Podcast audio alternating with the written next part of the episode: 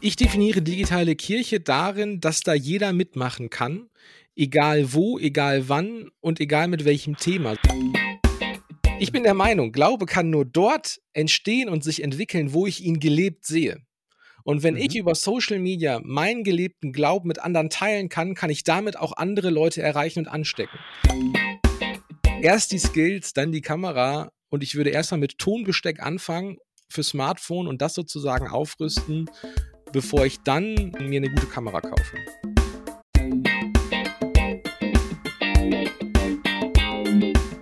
Willkommen zum Yeet Podcast. Mein Name ist Claudius Gregert und mein Gast heute ist Kai Fabian Rolf von deinekirche.media bzw. vom evangelischen Mediendienst Bramsche. Es gibt Menschen, die werden irgendwann gefragt, ob sie nicht ein Buch aus ihrem Leben machen wollen. In der Regel sind die dann schon relativ alt und manchmal ist das Buch dann auch gar nicht so interessant. Kai ist noch gar nicht alt und wurde trotzdem in letzter Zeit immer häufiger gefragt, ob er nicht ein Buch schreiben wolle. Allerdings nicht über sein Leben, sondern über eine Idee, die er hatte und die er zu seinem Leben gemacht hat.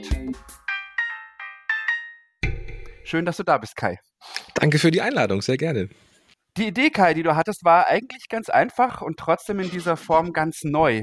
Medienarbeit und Jugendarbeit in der Kirche zu verbinden, aber auf einem professionellen Niveau. Dazu kommen wir gleich. Erstmal würde ich gerne aber den HörerInnen noch die Person Kai etwas näher vorstellen. Erzähl doch mal ein bisschen von dir, vielleicht bis zu dem Punkt, als du deine Idee in Bramsche angebracht hast. Also quasi von der Wiege bis nach Bramsche sozusagen. Ja, ich bin Kai, ich bin äh, 28 Jahre alt und immer schon irgendwie Kirchenkind gewesen. Äh, Kindergottesdienst, Jugendgruppe, nach der Konfirmation hängen geblieben und das große Glück gehabt, immer Hauptamtliche zu finden, die ähm, mir Freiräume gegeben haben in der Kirche. Ich konnte mich ausprobieren. Ich erinnere mich daran, dass ich ähm, mit dem alten Equipment sozusagen von meinem Vater irgendwie den Heiligabend-Gottesdienst übertragen habe und so fing das irgendwie an, Medienarbeit und Kirche. Das hat mich immer schon irgendwie fasziniert. Und ähm, ich habe auch in der Kirche Videofreizeiten geleitet. Ähm, alles noch, bevor ich es überhaupt ähm, beruflich gelernt habe.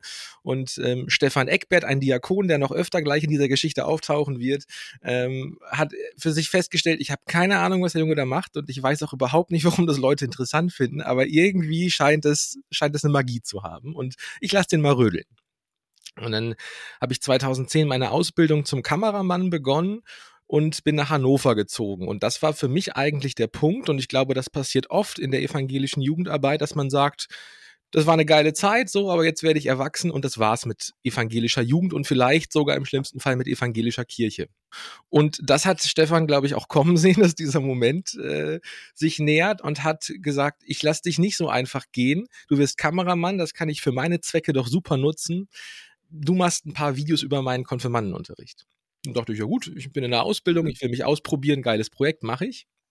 Und ähm, das hat irgendwie großen Anklang gefunden. Es wurde immer mehr und immer mehr und irgendwann war ich ähm, nach der Ausbildung ausgelernt, habe mich dann ein bisschen selbstständig gemacht und war halt immer auf Honorarbasis unterwegs. Und Stefan hat mich gebucht. Inzwischen war er Kirchenkreis Jugendwart geworden. Im Kirchenkreis Bramsche und plante 2016 das große Konfi-Camp. Also alle Kirchengemeinden aus dem Kirchenkreis haben zusammen ihre Konfirmandenfreizeit äh, in Plön am, auf dem Koppelsberg gemacht. Mhm. Und er wollte gerne ein Video über dieses Confi-Camp haben und hat mich wieder gefragt, Kai, hast nicht Bock mitzukommen? Das mache ich gerne, äh, aber einfach nur so ein Video war mir zu langweilig und dann habe ich tatsächlich als One-Man-Show ähm, eine kleine Magazinsendung hingelegt und habe jeden Abend 20 Minuten von diesem Camp berichtet, damit sozusagen Mutti und Vati zu Hause sehen konnten, was denn die kleinen Dötze da eigentlich so veranstalten. Und das war aber quasi als Content, der hinterher zur Verfügung gestellt wurde? Oder war das live gestreamt damals schon? Oder? Das war eine Aufzeichnung, aber tagesaktuell. Also man konnte immer jeden Abend 18 Uhr das sehen, was den Tag über passierte. Und ähm, Kamera, Moderation, Schnitt, das habe alles ich geballt. Wenn ich es mir heute nochmal angucke, Redaktion auch, genau. Wenn ich es mir heute nochmal angucke, denke ich mir auch, ja, es war schon bekloppt. Ich weiß nicht, ob ich das heute noch hinkriegen würde. Ähm, ja, irgendwie komplett durchgeknallt, was man so in seiner Freizeit halt gerne macht. Also es war ja Freizeit, Hobby und Ehrenamt und Selbstständigkeit irgendwie vermischt. Evangelische Jugend ist halt irgendwie ein Herzensprojekt. Aha. wir haben auf jeden Fall keine große Werbung gemacht für diese Sendung und trotzdem hatten wir am Ende irgendwie pro Folge 1000 Aufrufe. Und dann haben wir uns so ein bisschen ah. gefragt, wie, wie kommt das denn zustande? Also es waren irgendwie ein paar Konfirmanden mit und klar, Mutti Fati, Omi Opi, ähm, aber das hat dann doch relativ große Kreise gezogen. Und unser ehemaliger Superintendent Hans Henschel, war mit auf dem Camp und als er hinterher mit seinem Hund in der Bramschausgängerzone spazieren gegangen ist, war er Ortsgespräch und sagte, hey, Herr Henschel, Sie waren ja auf dem Konfi-Camp und tolle Predigt, haben das ja gesehen im Livestream und so. Und er dann so merkte, krass, wie plötzlich äh, Kirche und Jugendarbeit Dorfgesprächsthema ist, weil alle irgendwie äh, von außerhalb zusehen konnten. Und auch viele Eltern natürlich Vorurteile abbauen konnten, weil sie gemerkt haben, okay, Konfi-Unterricht, als ich Konfirmand war, war was völlig anderes als 2016. Und was auf dem Camp noch passiert ist, dass zum Ende äh, der Freizeit einfach fünf Jugendliche vor mir standen und sagten, hey Kai, ich möchte auch irgendwann mal mit der Kamera so rumlaufen wie du und auf diesen Moment nicht vorbereitet war und dachte, ja gut, äh, ich spreche mal mit Stefan, dann machen wir nächstes Jahr halt auf Kirchenkreisebene so eine Videofreizeit und bilden euch irgendwie aus. Und das war streng genommen die Geburtsstunde des Mediendienstes der evangelischen Jugendbranche. Okay. Ähm, Darf ich kurz nachfragen? Du warst ja. zu dem Zeitpunkt fertig mit der Ausbildung und, und als freier Kameramann unterwegs sozusagen. Das war, war der Status. Und hast aber eben deine Verbindungen zur evangelischen Jugend eben noch gehabt, wie du gerade erzählt hast. Genau, durch Stefan bin ich quasi immer am Ball geblieben und habe sozusagen dann halb ehrenamtlich und halb auf geringer Honorarbasis sozusagen irgendwie diesen ja. Mediendienst aufgebaut. Und ähm, dann kamen immer mehr Jugendliche irgendwie dazu und wir haben uns dann 2017 in unserem geliebten Freizeitheim in Settrup eingeschlossen. Hat einen ganz barocken Charme, wie halt so Freizeitheime so sind, aber wir lieben es wirklich sehr. Und ähm, haben dort die ersten Beiträge gedreht und haben überlegt, wie könnten wir 2017, also das Confi-Camp findet jedes Jahr statt, wie können wir 2017 da nochmal eins draufsetzen? Und für die war auch alle klar, dass die natürlich mit mir dorthin fahren. Und plötzlich okay. hatte ich eine Redaktion und hatte Kameraleute und habe mich plötzlich mit Drehplänen beschäftigt. Und dann ist das einfach so im Machen entstanden. Und irgendwann sagte Stefan, wir brauchen für das Kind ja noch irgendwie einen Namen. Denk dir doch mal was aus, Kai. Und ich dachte, ja gut, bei Kirche gibt es irgendwie Gottesdienst, alles hat irgendwie Dienst, dann sind wir halt der Mediendienst der evangelischen Jugendbranche. So kam es sehr unspektakulär zu diesem Namen. Und dann ging es quasi weiter auf dem Conficamp 2017, plötzlich mit mhm. Jugendlichen, ähm, die ja alles, was ich irgendwie erzählt habe, wie ein Schwamm aufgesogen haben. Ähm, das war wirklich sehr spannend zu beobachten. Und dann ging es halt von 2017 immer weiter und es kamen immer mehr Aufträge, auch von anderen Kirchenkreisen. Und irgendwann habe ich zum Superintendenten gesagt, ihr könntet mal überlegen, mich anzustellen. Das wäre vielleicht auf Dauer günstiger, als wenn ich euch immer Rechnungen schreibe. Mhm. Ähm, und das war 2017 alleine diesen Gedanken auszusprechen, dass Kirche einen Kameramann anstellt, war, war fast undenkbar. Und der Kirchenkreis Bramsche hat dann überlegt, hat gesagt, Kai, wir bieten dir eine Viertelstelle Öffentlichkeitsarbeit an, dass du dann da irgendwie auch so Mediendienste machen kannst. Und dann habe ich mich sehr bedankt, weil das natürlich trotzdem ein großes Entgegenkommen war und habe aber gesagt, ganz ehrlich, Freunde, ich bin Mitte 20, Viertelstelle, was, was das geht nicht so. Ja. Dann hat der Henschel Himmel und Hölle in Bewegung gesetzt und hat daraus eine halbe Stelle gemacht. Dann habe ich gesagt, halbe Stelle kann ich mich drauf einlassen, sofern ich quasi die andere halbe Stelle freiberuflich weitermachen kann für meine Kundinnen und Kunden. Und irgendwann stand Henschel bei mir vor der Tür und sagte, Kai, eigentlich würdest du es viel einfacher machen, wenn du eine volle Stelle nehmen würdest, aber das willst du ja nicht, so wie Herr Henschel immer so drauf war und sagt, natürlich will ich eine volle Stelle. Ähm, und dann hat er ähm, beim Innovationsfonds der Landeskirche angefragt mit diesem Projekt und äh, mhm. es gab ein unglaublich großes Echo und eine große Bereitschaft, die gesagt haben, hey, das Projekt ist so innovativ und das ist so neuartig, Medienarbeit und Jugendarbeit zu verknüpfen und damit Öffentlichkeitsarbeit für Kirche zu machen wir geben euch eine Anschubfinanzierung, dass ihr sozusagen ähm, nicht so ein großes Risiko habt, diesen Mann anzustellen. So und dann wurde ich mhm. zum also darf ich kurz das ist ja. ein Punkt, wo ich einhabe. Ich habe es mir als Frage nämlich ohnehin aufgeschrieben. Das finde ich ganz spannend. Also unser Bild von Kirche ganz global ist immer so ein bisschen, ja, die ist schon sehr verkrustet und sehr vorsichtig mit solchen Dingen, wie Innovationen bedeuten, ne, und tut sich da total schwer. Und meine Frage, die ich mir aufgeschrieben hatte, war, Kai, wie habt ihr denn eigentlich äh, Träger und Gremien davon überzeugt, so ein Projekt zu wagen und da Geld reinzustecken? Aber wenn ich das jetzt höre, war äh, das eher so, dass sobald die Idee da war, da ganz viele Leute total begeistert von waren und man fast schon offene Türen eingerannt hat. Ist das richtig? Genau, wir haben wirklich viele offene Türen erlebt und ich glaube, der Zauber in dieser Idee steckt, ähm, dass das nicht sozusagen am Schreibtisch geplant wurde, sondern es ist quasi entstanden und es war schon mhm. da und dann musste man es nur noch sozusagen nochmal verschriftlichen. Ähm, und man musste sich gar nicht mehr erst Sorgen machen, kann das überhaupt funktionieren, sondern wir wissen, dass es funktioniert. Wir müssen jetzt einfach die Weichen stellen, dass das wachsen kann. Und dann durfte ich zum 1.3.2018 die Stelle in Vollzeit antreten und war halt wirklich zu 100 Prozent abgestellt, einen evangelischen Mediendienst in der Jugendarbeit zu führen. Und das ist bis heute eine Traumstelle. Also ich habe sie mir ja auch selbst erquengelt, das muss ich ja auch zugeben sozusagen. Aber ähm, dass ich das, was ich früher in meiner Freizeit gemacht habe, plötzlich hauptberuflich machen konnte. Und ähm, das ist kein Geheimnis, dass das nicht in 38,5 Stunden jede Woche funktioniert, was ich tue, ist mhm. ein unglaubliches Geschenk. Bis heute. Das heißt zusammengefasst, du kannst jetzt eine medienpädagogische Arbeit machen, die aber gar nicht klassisch medienpädagogisch ist, weil sie gleichzeitig auch noch eine Medien- und Öffentlichkeitsarbeit ist, ne? Zum einen das ähm, und zum anderen, ich sage immer scherzhaft, meine pädagogische Ausbildung ist die Juleika-Card. Danach kam nicht mehr viel. ähm, und das ist vielleicht auch Fluch und Segen zugleich, dass ich Jugendarbeit betreibe ähm, nach bestem Wissen und Gewissen. Und natürlich habe ich hier ein tolles Team hinter mir. Ich bin direkt an den Kirchenkreis Jugendwart angedockt, der mir natürlich da auch viel Hilfe leistet und unterstützt sozusagen. Das ist jetzt nicht, dass der mhm. Rolf hier irgendwie völlig ahnungslos durch die Gegend läuft. Aber ich glaube, dass der Zauber für die Jugendlichen darin steckt, dass ich gelernter Kameramann bin und nicht gelernter Sozialpädagoge oder Theologe. Ja. Ähm, und damit die Jugendlichen immer weiter wachsen können. Also es ist nicht das Problem, wir bilden einen Diakon, Ausbauausbildung drei Wochen und dann hat er auch einen Kameraführerschein. Dann ja. haben die Jugendlichen den in einem halben Jahr überholt und haben ja. nicht mehr das Gefühl, sie können noch wachsen. Und auch Magnus oder Paul, die jetzt irgendwie seit 2016 mir die Treue halten, haben immer noch Punkte, wo sie sagen, da ist immer noch so ein Stück, so ein Level, was ich noch draufsatteln will, äh, um das so zu können wie Kai. Ähm, ja, ja, verstehe ich. Gibt es denn auch schon äh, Bestrebungen bei Leuten, die unter dir groß geworden sind, sozusagen tatsächlich auch diesen Berufsweg zu gehen? Also zumindest mal an der Kamera zu bleiben? Genau, also alle, die bei uns im Team sind, haben, glaube ich, mindestens einmal mit dem Gedanken kurz gespielt, ob das nicht auch beruflich was sein kann. Ähm, umso mehr freue ich mich, dass es auch Beispiele gibt, die tatsächlich in diese Richtung gehen. Ähm, Sophie aus dem Team hat 2018 bei mir ein Praktikum gemacht und ist dann auch im Mediendienst hängen geblieben und hat dann 2019 die Ausbildung zur Mediengestalterin Bild, äh, Digital und Print. Ich hätte gerne Bild und Ton ah. gehabt, aber Digital und Print ist auch okay. Schöne Grüße an Sophie hat sie dann begonnen und hat im Mediendienst quasi ihren Grundstein gelegt was Medienarbeit angeht. Und ich werde nie vergessen, dass sie mich am Ende des Praktikums fragte, Kai, jetzt mal ohne Flachs, wäre das ein Job für mich? Und ich sage, natürlich, mit so viel Begeisterung, wie du hier reinkommst und das machst, ist es auf jeden Fall ein Job, der dich glücklich macht. Und da sehe ich auch bei Kirche einen großen Auftrag drin, Berufsentwicklung zu machen. Also für die Berufsbilder Diakon, Diakonin, Pastor, Pastorin machen wir das immer automatisch. Das erleben wir in der Jugendgruppe. Und auch ich selber habe, glaube ich, mal kurz überlegt, wäre diakonisch ein Berufsbild für mich, ähm, ja. wenn ich sozusagen mit den Personen, die dort vorhanden sind, connecte. Aber warum gibt es ja. das nicht auch für andere Berufsbilder? Und da machen wir innerkirchlich Berufsorientierung im Medienbereich. Mhm.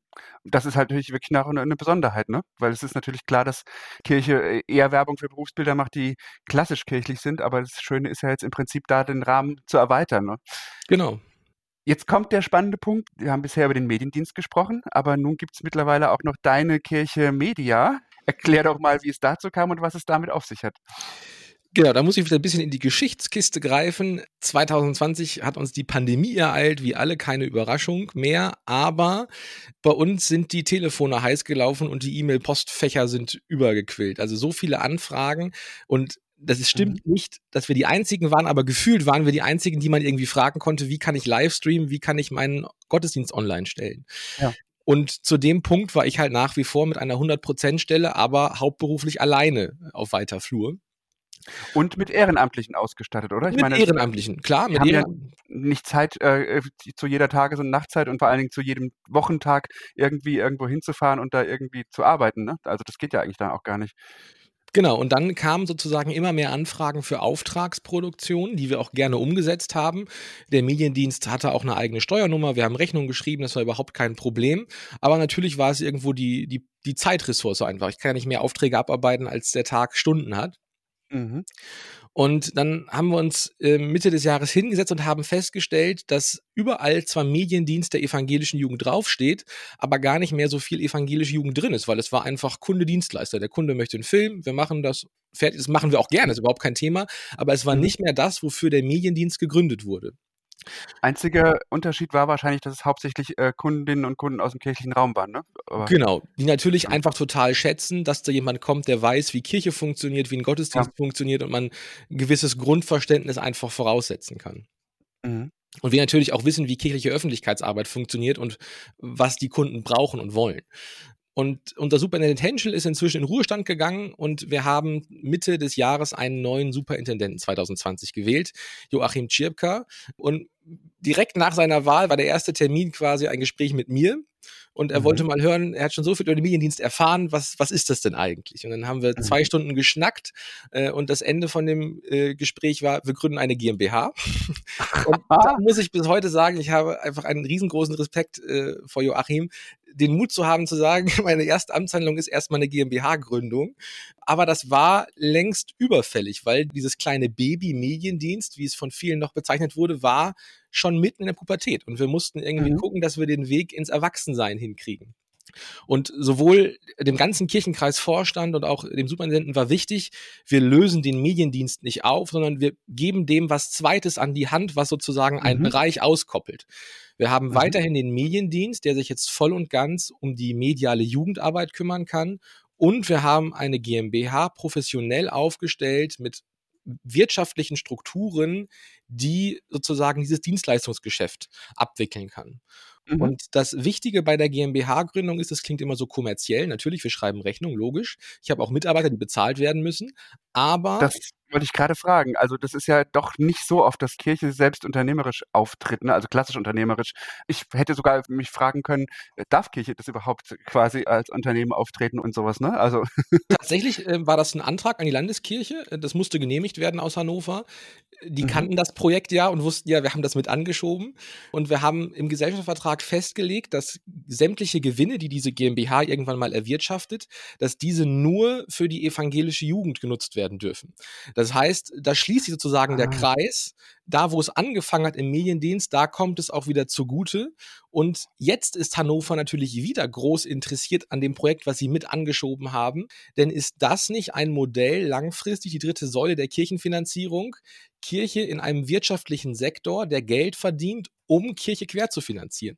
Ja. Und das zeigt diese unglaubliche Dynamik, dass es immer wieder eine neue Schleife gibt, die dieses Projekt so verrückt und einzigartig macht und mittlerweile es immer mehr Verästelungen gibt, die, ja, ich glaube, zukunftsweisend sind auch noch für ganz, ganz viele andere Bereiche in Kirche. Ja, und damit eine Arbeit zu ermöglichen, wenn ich es richtig sehe, die sowieso eine kirchliche Aufgabe sein kann, aber so gar nicht möglich wäre, wenn man das nicht auf diese unternehmerische Art und Weise machen würde. Jetzt zumindest bei euch in den Strukturen und in, mit den zugegebenen Ressourcen. Also ich meine, es gibt sowas natürlich auf diakonischer Seite, ne? Diakonische Dienste, die unternehmerisch tätig sind sozusagen. Aber jetzt nochmal zu sagen, Medien- und Öffentlichkeitsarbeit, das ist ja nochmal ein ganz anderer Schritt und das dadurch sozusagen zu ermöglichen, das auf eine viel, ja, viel breitere Basis eigentlich zu stellen, ne? Genau, das Ziel ist ja auch nicht, dass wir jetzt irgendwie auf Teufel komm raus hier äh, Millionen verdienen wollen. Die GmbH gehört zu 100 Prozent dem Kirchenkreis Bramsch. Also das ist eine hundertprozentige mhm. Tochter, aber in privatwirtschaftlichen Strukturen einer GmbH, die Kirche ja nicht so geläufig sind. Aber das ja. bietet mir einfach als Geschäftsführer die Flexibilität, aktuell zu reagieren. Ja, verstehe.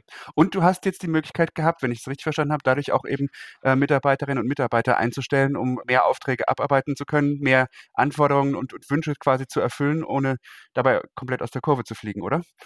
Genau, wir hatten immer schon ein gutes Netz an freien Dienstleistern, äh, mit denen wir sehr gerne zusammenarbeiten.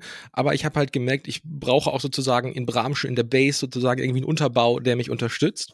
Und mhm. ähm, da haben wir jetzt im letzten Jahr kräftig nachgerüstet mit der GmbH. Also eine Assistenz, die sozusagen mir einfach den Rücken frei hält, einen auszubildenden Mediengestalter, den wir selber ausbilden können. Das ist mir auch ein großes Anliegen, die Erfahrung, die ich in der Ausbildung gemacht habe, äh, weitergeben zu können. Und ich sehe sozusagen, wenn der Azubi aus der Berufsschule erzählt, dass wir, glaube ich, schon einen ganz guten Job in diesem Ausbildungsbereich machen. Zum einen, weil wir es aus dem Mediendienstbereich kennen, aber zum anderen, weil die hier auch total viel lernen aber sich auch ausprobieren können und nicht sozusagen jeden Tag nur mit der Tonangel jetzt übertrieben gesagt daherlaufen müssen. Aha. Und das geht bei uns halt weiter, dass wir letztes Jahr ein Volontariat ausgeschrieben haben. Mhm. Und wir eine Bewerbung aus den eigenen Reihen bekommen haben. Also eine Diakonin, die hier im Kirchenkreis äh, gearbeitet hat, hat gesagt, eigentlich würde mich das so reizen, nochmal den Journalismus obendrauf zu setzen. Und dann hat Nadine, die jetzt unsere Volontärin ist, auf dem ersten Bildungsweg Diakonin gelernt, hat dort auch in diesem mhm. Berufsbild gearbeitet und studiert jetzt berufsbegleitend Journalismus in Berlin und macht bei uns ihr Volontariat und lernt sozusagen das ganze Handwerkszeug, um Öffentlichkeitsarbeit und Medienarbeit in der Kirche zu machen. Und das Krass. ist halt für mich der Mufu schlechthin, also der multifunktionale Mitarbeiter, der von der Pike auf gelernt hat, was sind die Themen und Inhalte von Kirche und auf der anderen Seite jetzt aber auch lernt, wie kann ich das professionell kommunizieren und in die Öffentlichkeit tragen. Und ich hoffe sehr, dass Nadine uns nach dem Volontariat erhalten bleibt. Ich befürchte aber, dass äh, viele mhm. Kirchenkreise schon mit den Hufen scharen, wenn sie jetzt hören, was dort in Bramsche für Leute ausgebildet werden. Sehr spannend. Du hast schon gerade angedeutet, ihr macht natürlich eine ganze Reihe von Projekten und probiert viel aus. Deswegen mal zum Inhaltlichen. Der Mediendienst ist ja auch beim Netzwerk dabei. Angefangen hat es alles mit der Aaron Albert Show auf YouTube. Genau. Wie kam es zu dieser Show und was habt ihr da gemacht? Erzähl doch mal ein bisschen. Ja, wir treffen uns ähm, einmal im Monat mit dem Mediendienst sozusagen zur Redaktionsrunde und da kam irgendwie die Idee auf, irgendwie so eine Late-Night-Show. Das wäre doch mal was, ein Format, wo die Jugendlichen auch mal ein bisschen Salz in die Wunde streuen dürfen und mal ein bisschen übertreiben dürfen ähm, und sozusagen ein Ausdrucksmittel bekommen für ihre Form oder Vision von Kirche der Zukunft. Und dann habe ich natürlich gesagt, das machen wir sehr gerne. Bedeutet aber, wir mhm. brauchen quasi erstmal einen Namen. Wir brauchen Logo, wir brauchen Moderator, wir brauchen Studio, wir brauchen Beiträge, wir brauchen Konzepte. Und ähm, überall in diesen Prozessen waren immer die Jugendlichen eingebunden. Und hinter den ah. Kameras stehen Jugendliche, vor der Kamera stehen Jugendliche. Die Themen, die behandelt werden, entscheiden zu einem Großteil mit die Jugendlichen. Und das ist halt dann wirklich wieder diese Medienarbeit äh, mit Jugendlichen im Mediendienst, eine Show mit allen Gewerken und das ist natürlich auch wieder total interessant für die Jugendlichen zu sehen, ja. was steckt eigentlich hinter 30 Minuten Fernsehsendung für einen Riesenaufwand. Ja. Mhm. Und äh, damit haben wir auf Landeskirche und auch auf EKD-Ebene doch ganz schön für Furore gesorgt. Ich konnte mir nach jeder Ausstrahlung den Tag danach freinehmen für E-Mail und Telefondienst, weil es auch Leute gab, die das gar nicht so lustig fanden, was wir da gemacht haben. Das wollte ich jetzt äh, direkt mal fragen. Ein Beispiel, um mal äh, den Leuten ähm, ein bisschen zu erklären, was da so lief, äh, ist meine Lieblingsfolge gleich, wo ihr angeblich ein Kirchenlied in Jan Böhmermanns Neo-Magazin Royal geschmuggelt habt. Also so ein, so ein Fake-Prank quasi. äh, was genau habt ihr da gemacht? Erzähl doch mal. Ähm, ja, es gab äh, im Neo-Magazin Royal, was war das denn? 2019 war Danny O'Sullivan zu Gast und sie wollten ein Seglerlied äh, einspielen und dann haben wir über unsere weitreichenden Kontakte es geschafft, dass aus dem Seglerlied ein irisches Segenslied geworden ist was auch in der Sendung gespielt wurde. Und äh, Aaron hat in Möge die Straße, genau, und hat in der Sendung sehr schön ähm, aufgedeckt, wie es dazu gekommen ist. Schaut gerne rein auf YouTube. Vielleicht äh, nochmal, äh, das war so die Richtung, in die es ging. Also da wurde schon, sag ich mal, volles Risiko gegangen, vor allen Dingen aber den regionalen Themen. Ne? Es gab mal zum Beispiel den Pfarrer als Pizzadienst sozusagen. Man konnte bestellen, was man äh, von ihm haben wollte und das wurde dann geliefert. Das waren so Sachen, die waren bestimmt umstritten wahrscheinlich, ne? stelle ich mir vor. Die waren schon umstritten sozusagen. Also warum muss Kirche äh, plötzlich für Klamauk herhalten? Aber ich finde ja oft liegen im Witz irgendwie die wahrsten äh, Dinge. Und wir sind doch eigentlich ein ein Lieferant sozusagen, ein Lieferant für die frohe Botschaft. Ähm, und Dienstleister, das ja. Dienstleister, genau. Und das irgendwie so ein bisschen zu übertragen. Ähm, und da war Aaron Albert einfach ein grandioses Format, weil man halt herrlich übertreiben konnte. Aber es hat auch definitiv für Reaktionen gesorgt, sowohl positiv als auch negativ. Und da muss ich aber sagen, da haben wir genau das erreicht, was wir wollten. Also keine Reaktion, eine Provokation. Wir wollten gekonnt provozieren, damit mhm. Leute sich plötzlich mit den Inhalten, die Jugendliche beschäftigen, auseinandersetzen. Und wenn es danach dazu kam, dass Jugendliche und Ältere über Gottesdienstformate gestritten haben, denke ich mir, Ziel erreicht, zu 100 Prozent. Genau das wollten wir Denkanstöße und Diskussionsanstöße bringen, um Kirche weiterzuentwickeln. Ja, und es ist auch eine Art von Öffentlichkeitsarbeit natürlich, ne? weil es geht letztendlich um die Inhalte, die bei Kirche die Inhalte sind, die wichtig sind. Ne? inzwischen gibt es Aaron Albert nicht mehr, aber ihr habt diverse andere Formate auf YouTube mit dem Mediendienst. Kannst du kurz erzählen, was ihr alles macht und wie sich die Jugendlichen jeweils einbringen? Es sind auch, glaube ich, Kooperationen dabei mit der Diakonie zum Beispiel, ne? also ganz unterschiedliche Sachen. Genau, also auf dem Mediendienstkanal Aaron Albert ähm, ist ein Projekt, das wir mittlerweile sozusagen beendet haben, aber es gibt immer wieder neue Projekte, die sozusagen entstehen. Aktuell begleiten wir vier Jugendliche ein Jahr lang nach ihrem Schulabschluss. Ein Mädel ist in Amerika und macht ihr Au-pair. Wir haben einen Studenten, einen Azubi und einen FSJler, Schrägstrich Bufti, die sozusagen ein Jahr lang aus ihrem Leben vloggen und einfach mal zeigen, was passiert eigentlich nach diesem großen Wendepunkt im Leben, nach dem Schulabschluss, um da sozusagen auch den Leuten, die jetzt sozusagen ein Jahr vor ihrem Schulabschluss stehen, so ein bisschen die Angst zu nehmen und auch zu zeigen, in welche Richtung kann es eigentlich gehen dann äh, vloggen wir sehr regelmäßig, eigentlich jede Woche aus unserem Betriebsalltag. Da ist mhm. natürlich auch einiges an Vermischung, sowohl Mediendienst als auch GmbH, aber wir wollen einfach mal ein bisschen zeigen, was treiben wir hier eigentlich. Und ich kann sagen, dass seitdem die Initiativbewerbungen massiv in die Höhe schnellen. Okay. Und es ist auch, wenn ich das kurz einstreuen darf, auch Medienpädagogik dabei wieder, ne? Oder ähm, Bildungsarbeit. Letztendlich ist es zum Beispiel in jeder Vlog-Folge in der Regel ein Medien-ABC dabei, wo du einfach Begriffe aus der Medienwelt erklärst und sie praktisch vorführst, meistens sogar, ne? Genau, es ist immer hinten so ein kleiner Bildungsabschnitt mit bei und natürlich auch zwischen den Zeilen immer wieder Inhalte, so wie leuchte ich ein Interview aus, wenn wir irgendwie auf Drehen ein mhm. bisschen Zeit haben, versuche ich die Zuschauerinnen und Zuschauer gerne mitzunehmen und ein bisschen zu zeigen, warum stelle ich die Lampe jetzt dahin und nicht dahin und wenn der ein oder andere für seine YouTube-Arbeit da noch was sozusagen mit rausziehen kann, ist das genau das, was wir mit dem Vlog erreichen wollen.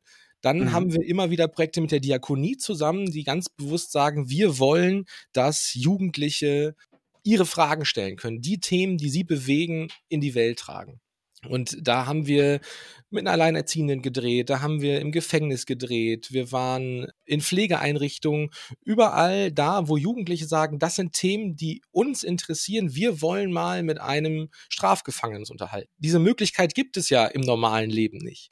Und wenn mhm. ich diese Idee auf dem Mediendienstabend höre, ist das zu 100 Prozent mein Auftrag, warum ich dafür Geld bekomme und warum das mein Hauptamt ist, Jugendlichen das zu ermöglichen. Und mhm. das ist sozusagen diese, diese Spielwiese, die Kirche mir immer geboten hat. Und ich weiß, dass einige das überhaupt nicht witzig finden, dass ich es als Spielwiese bezeichne, aber ich benutze diesen Begriff sehr, sehr bewusst. Mhm. Kirche war für mich immer eine große Spielwiese, ein Spielplatz, wo ich mich ausprobieren konnte und das kann ich noch heute. Und ich glaube, das ist auch ein Geheimnis, warum wir so arbeiten, wie wir arbeiten. Und mein Ziel ist es im Mediendienst als Leiter Jugendlichen auch dieses Spiel, wie diesen Spielplatz zu eröffnen und zu zeigen, das ist Kirche. Kirche ist so vielseitig, Kirche ist so divers. Eure Themen sind für uns hochgradig interessant und meine Aufgabe ist es, dir zu ermöglichen, dass du dich hier ausprobieren kannst. Das ist ein richtiger Appell, so, ne? Ja, ja. Aber letztendlich ist es das ein bisschen äh, anders formuliert, was man angeblich ja immer im Silicon Valley als Maxime hört. Ne? Also ausprobieren, äh, try and fail, äh, try harder, fail harder, wie auch immer, aber immer wieder ausprobieren, kreativ sein und dann das Risiko auch mal eingehen und dann schauen, was dabei an Innovationen rauskommt und an neuen Möglichkeiten so ein bisschen auch. Genau, entdecken. und ich, definitiv entdecken und ich glaube, und da bespreche ich wieder für die 20 Jugendlichen im Mediendienst, die haben durch ihre Arbeit im Mediendienst eine so große Verbindung zur Kirche bekommen. Also keiner von denen wird irgendwie nochmal sagen, Kirche ist nichts für mich. Die haben hier so viel erlebt, die haben Kirche dem Apparat als natürlich auch den Leuten vor Ort so viel zu verdanken und haben so viele Verbindungspunkte mittlerweile dazu.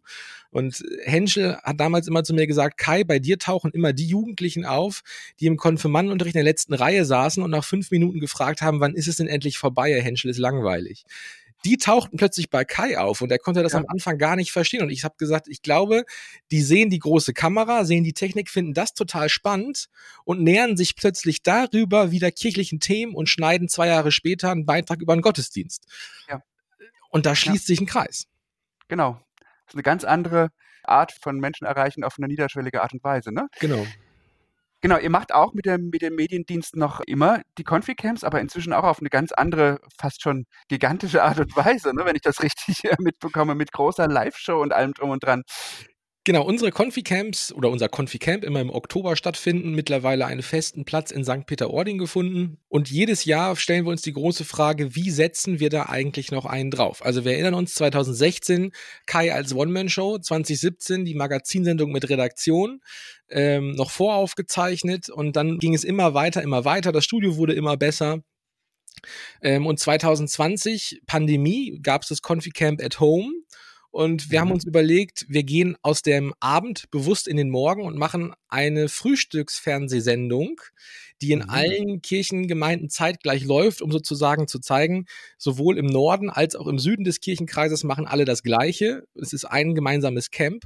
Und dann haben wir uns auf das Wagnis eingelassen zu sagen, wir streamen das live. Wir machen eine Live-Fernsehsendung mit Interaktionen das hat dann auch schon geklappt und wo wir am Ende auch alle sagten, wie verrückt ist das eigentlich, wollen wir das noch toppen? Und dann haben wir letztes Jahr, 2021, äh, in St. Peter-Ording, als es dort wieder stattgefunden hat, eine Live-Sendung mit Publikum gemacht und Live-Musik. Und jetzt stehen wir vor der großen Herausforderung, wie setzen wir da 2022 noch einen drauf? Ähm, ich befürchte, uns wird was einfallen und ich befürchte, äh, das bedeutet Arbeit. Das hört sich so an, aber wahrscheinlich auch äh, immer weiter noch äh, ja, Talk of the Town zu sein. Das war jetzt alles Mediendienst. Kannst du noch mal kurz erzählen, was sind denn so mittlerweile ähm, Schwerpunkte eurer Arbeit mit Deine Kirche Media? Was macht ihr da so an Aufträgen? Genau, wir können in-house mit der Deinekirche.media GmbH so ziemlich alles an Öffentlichkeitsarbeit abdenken, digital, print, aber natürlich auch durch meine Profession sind wir spezialisiert auf Video. Das ist sozusagen unser Steckenpferd. Das sind zum einen die klassische Social Media Content, Beiträge, äh, Imagefilme, aber vor allem auch der Livestream-Bereich. Also zum einen, dass wir Livestreams durchführen und das geht dann halt hoch bis zur EKD-Synode äh, mit bis zu 15 Mitarbeitern in der Spitze aber können auch sozusagen kleine Konferenzen sein ähm, oder Gottesdienste, die übertragen werden, aber auch die Beratung und Schulung von Ehrenamtlichen. Und da profitieren wir natürlich wieder aus unseren Erfahrungen im Mediendienst, Ehrenamtliche zu befähigen, selber den Gottesdienst live zu streamen. Und da haben wir mit der GmbH und äh, einer Kooperation mit einem großen Hersteller eine gute Zusammenarbeit geschaffen, dass wir auch das entsprechende Equipment beschaffen und besorgen können. Mhm. Das heißt, wir sind nicht einfach quasi ein Online-Amazon-Handel, wo man die Technik kauft, sondern man erhält bei uns auf Wunsch auch immer die Beratung dazu und auch sozusagen die Frage, guckt nochmal auf den Warenkorb, macht das eigentlich so Sinn, was wir uns da zurecht äh, geshoppt haben? Und natürlich freue ich mich auch immer sehr bei den Bestellungen, weil es halt eben nicht irgendwo in, in, in einen US-Milliardenkonzern fließt, sondern tatsächlich den deutschen Groß- und Einzelhandel Handel unterstützt. Mhm. Das heißt, du hast es jetzt damit schon erwähnt, es ähm, gibt auch einen ganz neuen Shop bei euch, einen Online-Shop, ne? wenn ich es richtig weiß. Also man kann tatsächlich bei euch ganz klassisch auf eine Webseite gehen, sich erstmal durchs Material klicken und sich dann aber zusätzlich noch beraten lassen. Genau, deinetechnik.media, also so wie kirche.media ist die Domain jetzt deinetechnik.media, ist ein vollwertiger Online-Shop mit mittlerweile, glaube ich, über 400 Produkten, speziell auf den Kirchenkontext gemünzt sozusagen. Also von der kleinen Mikrofon Anlage für die Kirche bis hin zum Livestreaming-Setup. Wir haben auch sehr begehrt unsere Livestreaming-Koffer, wo sozusagen schon alles zusammengepackt ist, was man für so einen Livestream braucht, aber auch Einzelkomponenten. Von der Gafferrolle angefangen über das Mikrofonkabel bis hin zur 4K-Videokamera ist alles bei uns erhältlich und man kann es halt direkt online sozusagen ershoppen oder natürlich auch gerne anrufen oder per Mail fragen, ich habe das und das vor, was ähm, macht Sinn, wie kriege ich das meiste Equipment für wenig Geld, genau. Und wenn ich es dann kaufe, dann kommen tatsächlich auch davon die Gewinne der Jugendarbeit zugute. Genau, das fließt dann sozusagen in die Kirche.media GmbH und äh, die Gewinne am Ende des Jahres gehen dann auch in die Jugendarbeit. Also ich fördere sozusagen mit jedem Geld, was ich in die GmbH investiere, fördere ich indirekt oder eigentlich sogar direkt Jugendarbeit in Bramsche. Mhm. Sehr schön. Nun machen wir ja immer auch ein bisschen Service oder haben wir vor allen Dingen als Ziel, äh, mit diesem Podcast Service zu machen für die Leute, die es hören, äh, insbesondere die sich für Social Media in Glaube und Kirche interessieren. Deswegen wollte ich jetzt gerne die Gelegenheit nutzen, noch mal ein paar Fragen in diese Richtung zu stellen. Du hast eben schon angedeutet, eine eurer Spezialitäten sind Livestreams jeder Größenordnung. Also ihr habt äh, zuletzt die EKD-Synoden gestreamt, aber zum Beispiel auch einen 24-stündigen Livestream den Füreinander-Stream während des Ökumenischen Kirchentags gemacht, also auch ein Mammutprojekt. Ihr kennt euch aus. Worauf, was würdest du sagen, wenn ich sowas vorhabe, muss ja nicht gleich so riesig sein, äh, muss man beim Livestream achten? Der wichtigste Rat ist, testen, testen, testen. Also egal mit welchem Setup, sage ich äh, unseren Kunden immer, testet es dreimal vorher, bevor ihr überhaupt es öffentlich streamt, weil es so viele Fehlerquellen einfach beim Livestream gibt und man sieht ja einfach auch mhm. jeden Fehler. Und mhm. dann ist der nächste Punkt, also bevor ich mich überhaupt um die Kameras und um das Bild kümmere, ist der wichtigste Punkt einfach der Ton. Und das ist egal ob Livestream oder Videoaufzeichnung. Wenn der Ton nicht verständlich ist und ich nicht verstehe, was dort passiert, kann das Bild noch so 4K und knacke scharf sein, dann ist der Zuschauer weg. Und ähm, das ist, glaube ich, ein großes Missverständnis in dieser Videowelt, dass alle immer sagen, schärfer, knalliger, besser. Erstmal zusehen, dass dieser Ton, der immer sehr, sehr stiefmütterlich behandelt wird, gut abgedeckt ist und dann kann man sozusagen beim Video auch aufrüsten. Ähm, und dann ich ist natürlich. Ich sogar mal den Merksatz gehört, um dich da zu ergänzen, dass der Ton bei der Psychologie der Wahrnehmung sozusagen 80 Prozent ausmacht. Also, dass, wenn der Ton nicht professionell ist, wird das ganze Produkt, wie du eben sagst, egal wie gut es aussieht, als nicht professionell wahrgenommen. Also, dass es so einen hohen Stellenwert hat sozusagen. Und das Spannende auch, wo du gerade Psychologie ansprichst, ist, dass es selten das Feedback für den Tonmann gibt, oh, das ist aber ein guter Ton. Es gibt oft das Feedback, oh, schöne Bilder, tolle Bilder. Aber Ton gibt es eigentlich immer nur dann eine Rückmeldung, wenn es scheiße ist, weil schlecht schlechter Ton fällt sofort auf, aber guter Ton wird einfach immer so hingenommen. Und das finde ich auch sehr, sehr spannend ähm, in der Wahrnehmung sozusagen. Aufs Bild Stimmt. konzentriert man sich, aber mhm. Ton ist immer nur dann Feedback würdig, wenn er schlecht ist. Oder auch das gleiche mit Lichtgestaltung. Gutes Licht sieht man nicht. Also ein schönes Bild sagt jeder, ja, da ist ja keine Lampe aufgebaut, aber meistens sind genau bei den Bildern sozusagen die meisten Lampen im Einsatz. Äh, gutes Licht ist das, das man eigentlich nicht sieht. Aber nochmal zum Livestream-Bereich, was du gefragt hast. Die größte Herausforderung dort ist tatsächlich dann Bild und Ton so zusammenzubekommen, dass es dann auch ohne Delay, also ohne Verschiebung zwischen Bild und Ton bei YouTube, Facebook oder sonst wo ankommt. Und mhm. äh, da haben Kirchen sozusagen einen großen Vorteil und Nachteil zugleich. Die meisten Kirchen haben eine Tonanlage. Das heißt, da sind schon mal Mikrofone verbaut dann besteht nur die Herausforderung, sich an diese Tonanlage so anzustöpseln, dass ich den Ton auch ins Internet mhm. bekomme und mhm. dann aber auch noch so, dass das Bild meiner Kamera und der Ton dann wieder lippensynchron sind. Und ich glaube, mhm. da liegt ähm, die größte Herausforderung im kirchlichen Livestream-Bereich, das sozusagen vernünftig zusammenzubekommen und natürlich auch Baubedingt hat man bei den meisten Kirchen damals den DSL-Anschluss vergessen mit einzubuddeln. Ähm, unverständlich damals. Ich meine, das war ja schon damals Standard. Ähm, mhm. Ein Spaß beiseite. Das ist sozusagen das große Manko. Wie kriege ich Internet dahin, wo ich eigentlich streamen will? Aber ja. dank LTE und jetzt auch 5G ähm, ist da einiges möglich. Aber das heißt, diese Synchronisierung zum Beispiel ist auch eine Frage des Equipments, ne? Das ist eine Frage des Equipments. Man braucht dann im besten Fall ein gutes Tonmischpult sozusagen, wo ich das Delay einstellen kann, damit man dann künstlich sozusagen Bild und Ton verzögert, damit sie sich irgendwo quasi dann wieder treffen. Ganz billig natürlich auch das Klatschen. Also wann sehe ich auf dem Bild äh, die Handbewegung, die Hände gehen zusammen und wann höre ich im Ton das Klatschen. Und daran kann man eigentlich immer ganz gut sehen, ähm, wie weit bin ich entfernt. Dann ist es wirklich so ein bisschen das Try-and-Error-Prinzip, immer mal ein bisschen die äh, Delay-Zeit verstellen, um zu gucken, wann ist es synchron. Das übrigens für die Zuhörerinnen und Zuhörer, die sich immer schon gefragt haben, ist auch ein Teil des Sinns der sogenannten Klappe beim genau, Filmen, ne? Definitiv. Kleiner Exkurs. genau, tatsächlich, weil nämlich damals Bild und Ton getrennt aufgenommen wurden in der Anfangszeit. Und äh, da kann ich dann halt super mit diesem Peak in der Waveform schön das sozusagen anpassen. Gut, zweite Servicefrage. Was würdest du sagen, als Tipp einfach, was wäre eine minimale Ausrüstung, wenn ich sage, ah, ich habe jetzt irgendwie eine coole Idee und ich möchte gerne mich auf YouTube versuchen. Ich möchte vielleicht sogar mit meiner Jugendgruppe oder so was machen. Was wäre da so die minimale Ausrüstung, um da qualitativ okay rüberzukommen? Was bräuchte ich dafür? schmeißt alle Handys äh, in die Mitte des Tisches und nehmt das iPhone. Nein, also tatsächlich keine Werbeveranstaltung, aber iPhones können Video tatsächlich sehr, sehr gut. Und je neuer das Modell ist, mittlerweile sogar in HDR. Und ich bin halt ein Apple-Kind, nicht weil ich das einen geilen Lifestyle finde, sondern weil diese Produkte einfach für mich super funktionieren. Sowohl im Handybereich als auch im PC-Bereich zum Schneiden. Und wenn man in diesem Apple-Universum ist und im besten Fall noch ein iPad oder ein MacBook hat, ist das einfach eine super Basis, weil es da von Apple ganz viel Freeware gibt. Also iMovie ist ein super Schnittprogramm. Ich kann mit der Handy-App schon sehr, sehr viel einstellen und filmen.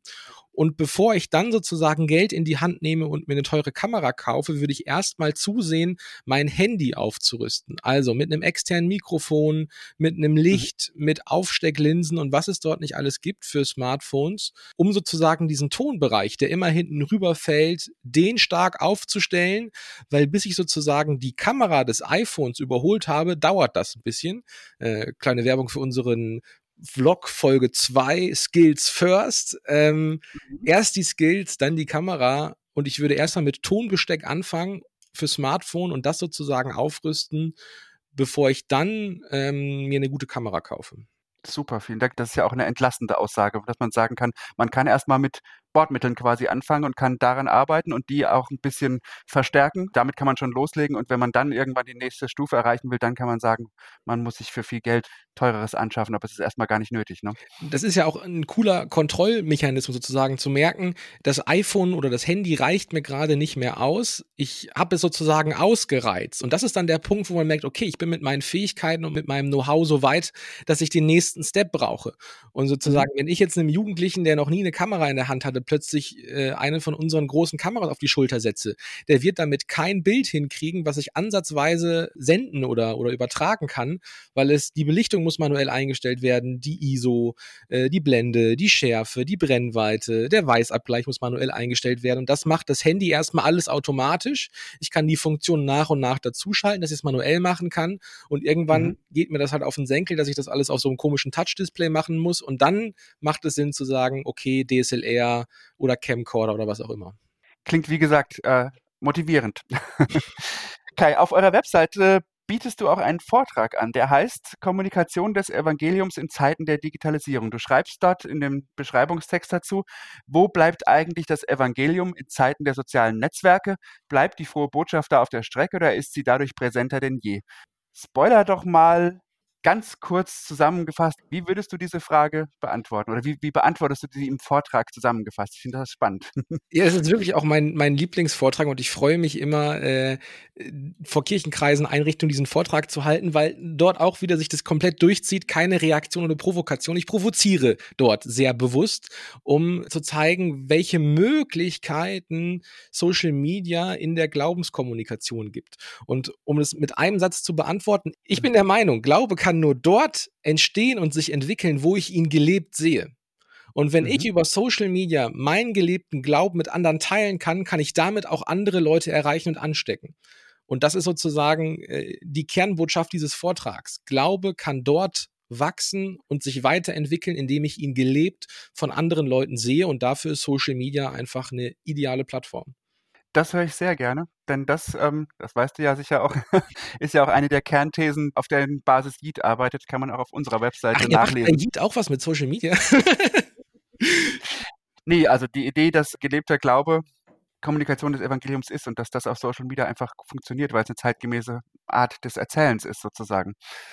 Das führt mich übrigens direkt zu einer von den beiden unserer Standardfragen, die ich zum Abschluss dir stellen möchte, die wir jedem Podcast-Gast und jeder Podcast-Gastin stellen. Da fragen wir nicht immer nach einem Vortrag.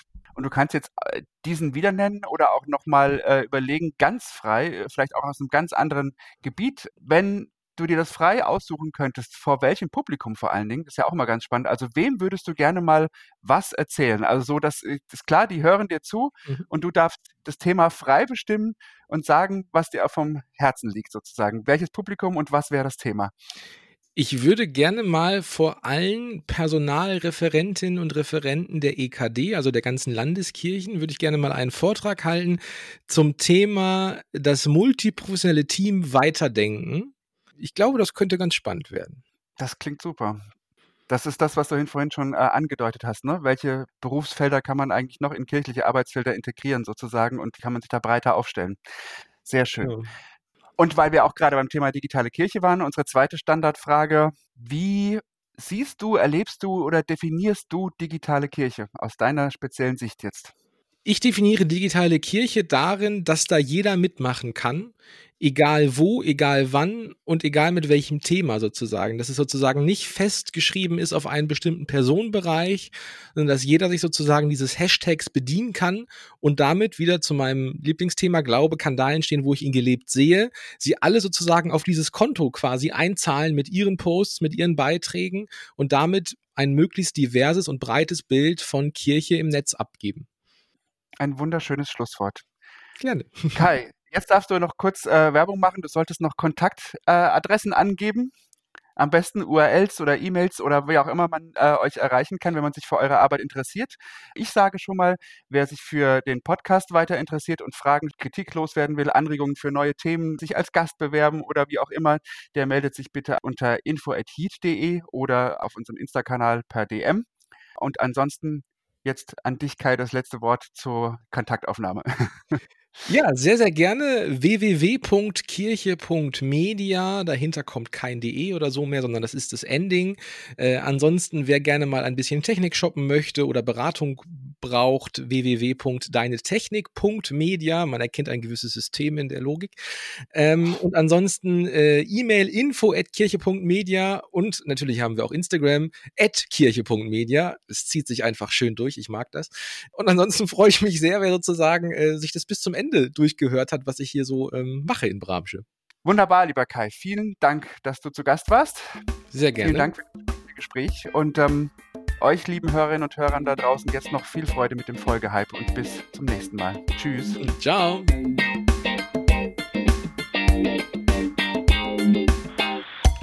Folgehype. Hype, Hype, Hype, Hype.